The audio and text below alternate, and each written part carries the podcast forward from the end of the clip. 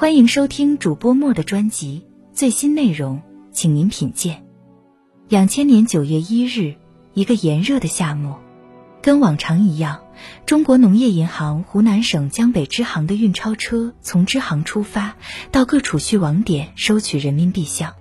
十七点五十分，再收取十个网点，共计两千二百四十八万余元的营业储蓄款后，运钞车到达最后一个网点北站分理处。车门打开，头戴钢盔、手持微型冲锋枪的押运金警肖卫东、王建国首先跃下运钞车，分别把望车前后主要方向。另一位担任司机的金警周军坐在驾驶座上，防护运钞车的另一侧。随后，两个出纳员，二十五岁的王平和二十九岁的李静下车走进分理处。不远处，出租车司机刘辉看见同行陈世清向他招手，于是便停车和他聊起了家常。十八点零六分，北站分理处内，一个戴帽子的蒙面歹徒突然从后门闯进来，直冲到李静和王平面前，举枪就朝王平头部连开数枪。王平当场死亡，李静则被歹徒推出分理处。分理处外的三个经警听到枪声，正要采取行动，突然从隐蔽处又出现了三名蒙面劫匪，朝他们开枪射击。肖卫东、王建国头部中弹，倒在运钞车边；周军则倒在驾驶室里。劫匪迅速从经警身上拿起两支各装有十五发子弹的微型冲锋枪。此时，李静已被蒙面劫匪推到运钞车前，劫匪勒令他打开运钞车后门。李静自知开门后自己也必死在劫匪枪下，他一不做二不休，将钥匙插入锁孔，拼尽全力朝反方向猛然一扭，钥匙断了。气急败坏的劫匪向李静四枪齐发，李静当场身亡。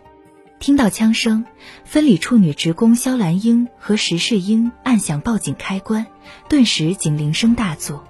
见此情景的出租车司机刘辉正在惊讶之时，刚才还和他谈话的陈世清突然露出狰狞面目，从衣服内掏出手枪，对准他的脑袋开了枪，子弹从太阳穴打入，刘辉当场死亡。陈世清打开车门。将刘辉的尸体拽出车外，自己钻进去，发动汽车。几个蒙面劫匪朝他飞奔而来，劫匪跳上车，出租车驶入拐角右边数百米深的小巷，往老户城墙方向疯狂逃遁而去。六分钟后，大批巡警赶到现场，迅速封锁现场，维护秩序，组织围捕追击，并上报各级领导。不久，大批刑侦人员也陆续到位，开始勘察现场，询问目击人员。很快，警方证实持枪抢劫者共五人，都穿着深蓝色套装，戴深蓝色帽子。其中一人身体结实，身高一点七五米左右；另一人身高一点六六米左右，偏瘦。余下三匪身材介于二者之间。劫匪驾车冲出小巷后，驶入较为宽敞的育才路，最后在郊外的甘露寺附近弃车逃逸。沿途，他们开枪击中四人，其中二人死亡。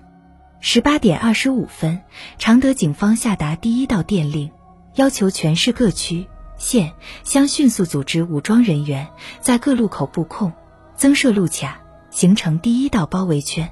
执行任务的每一位警察都明白，应力争将劫匪解决在常德市内。